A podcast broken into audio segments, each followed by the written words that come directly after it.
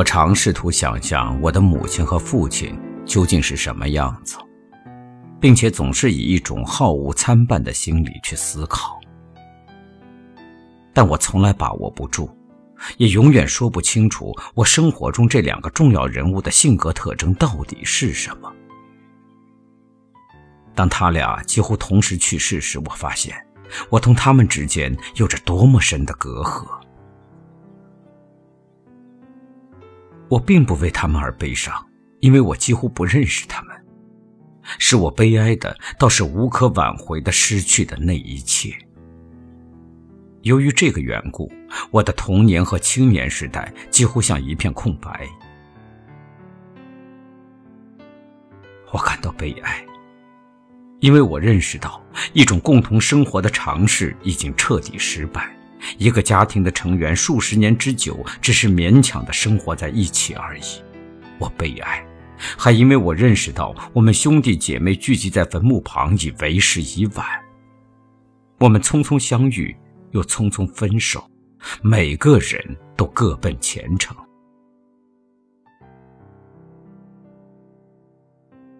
母亲去世后。毕生都在孜孜不倦的工作，并因此而为人称道的父亲，试图再次唤起从头开始的假象。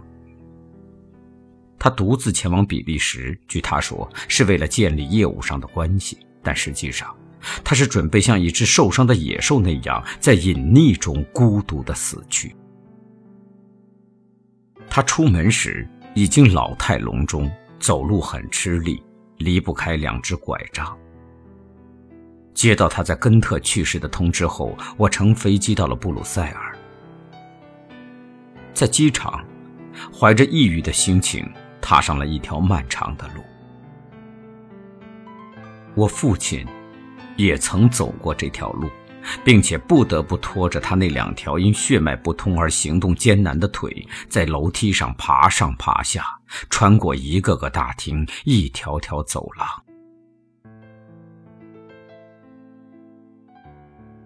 那是三月初，天空晴朗，阳光灿烂。一阵阵寒风刮过根特的上空。我沿着铁路旁的一条街道向医院走去，父亲的灵柩就安放在医院的小教堂里。在一排光秃秃的、经过修剪的树木后面，一列列货车正在调轨，一节节车厢呼啸着飞驰而过。我来到那个形同车库的小教堂前，一位护士替我们打开门。父亲就躺在一个蒙着帆布的担架上，身旁放着一口覆盖着花束和花圈的棺材。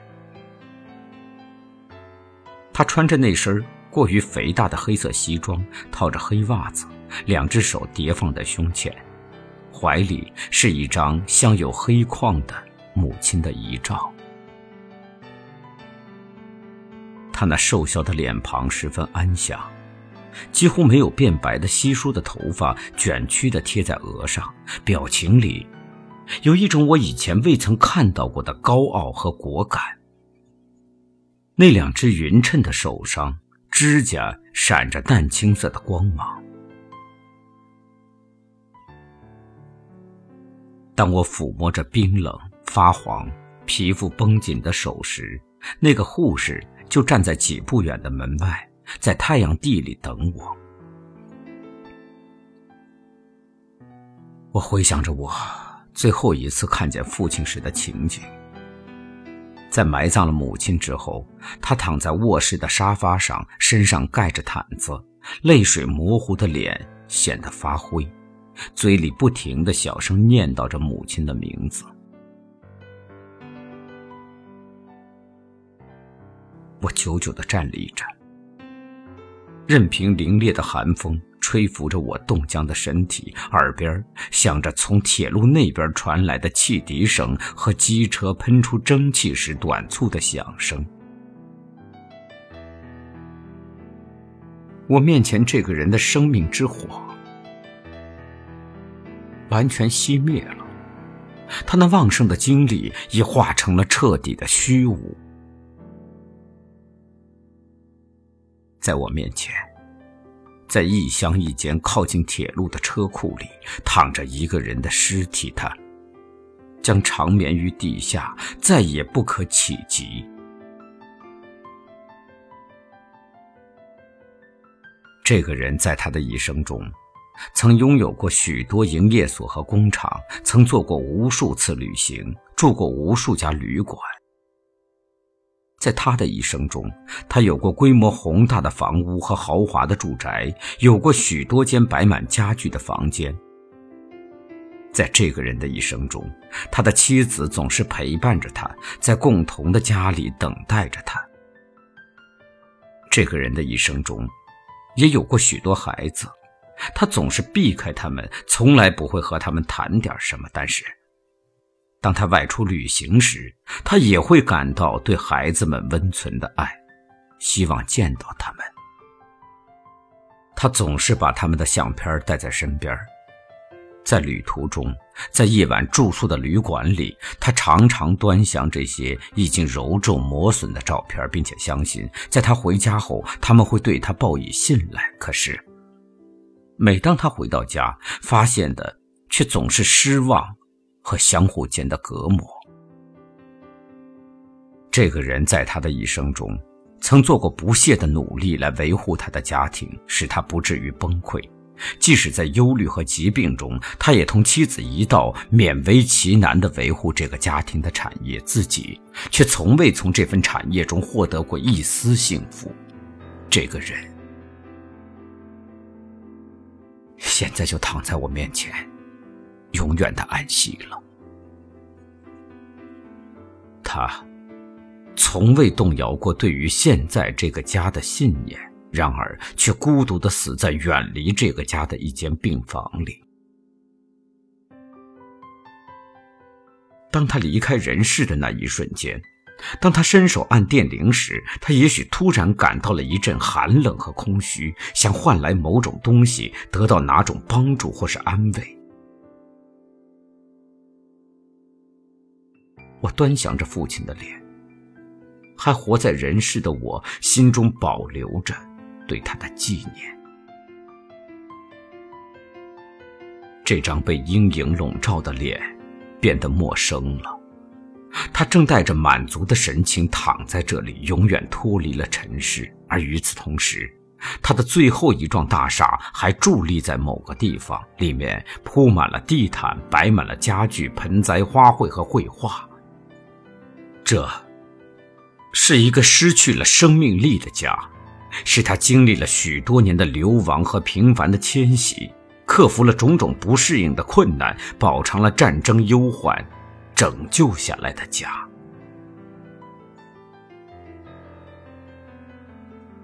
这天的晚些时候，父亲被殓进了我从殡仪馆买来的一口普通褐色棺材。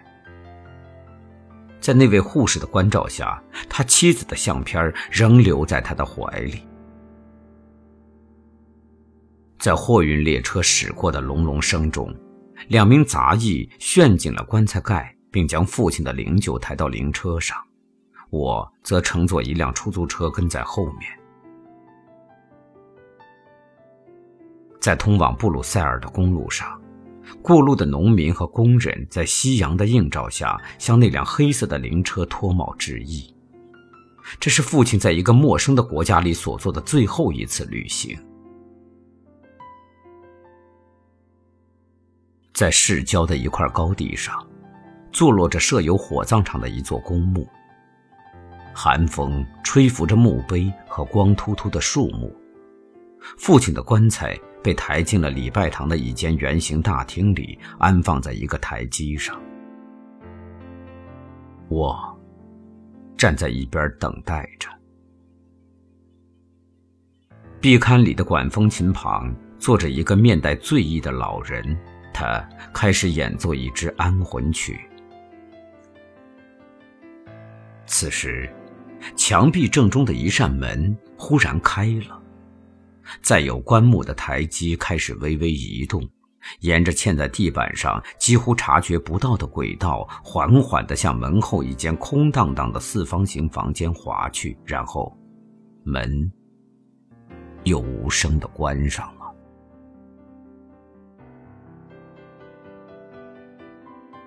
两个小时后，我拿到了父亲的骨灰盒。我捧着这只嵌有十字架、上宽下窄的盒子，在工作人员和客人陌生的目光下走过。父亲的骨灰随着我的脚步在盒中发出轻微的响声。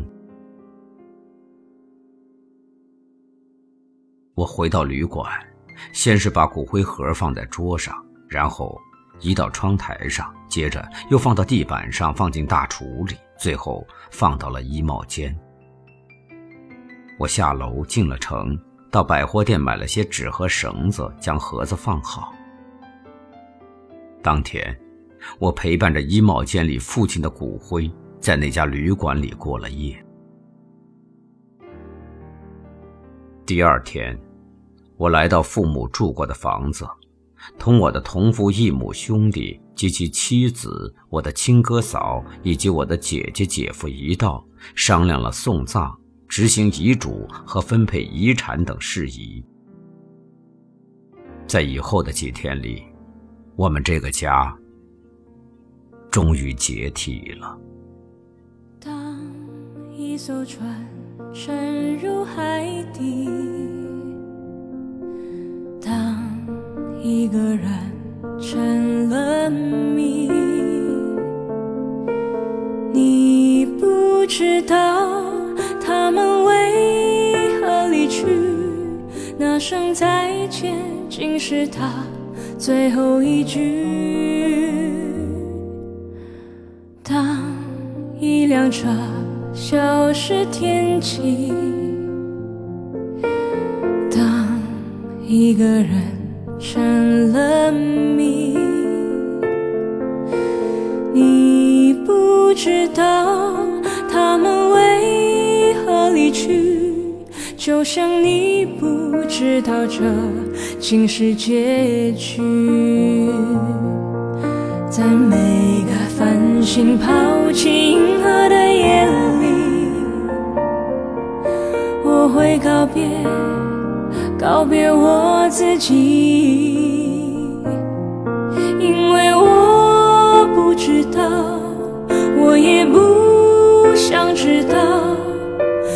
相聚之间的距离。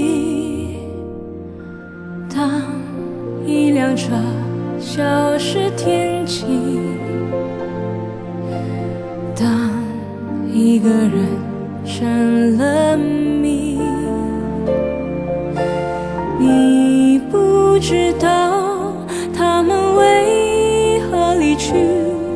就像你不知道这竟是结局。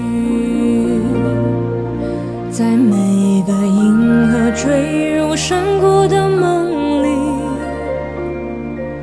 我会醒来，也忘记梦境。因为你不知道，你也不会知道，失去的就已经失去。当一艘船沉入海底，当一个人成了谜，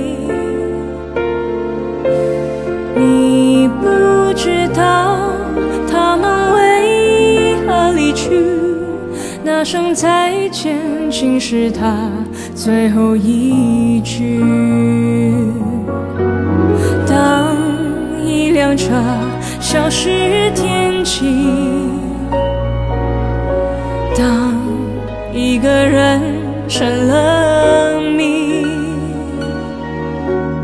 你不知道他们为何离去，就像你不。知道这竟是结局。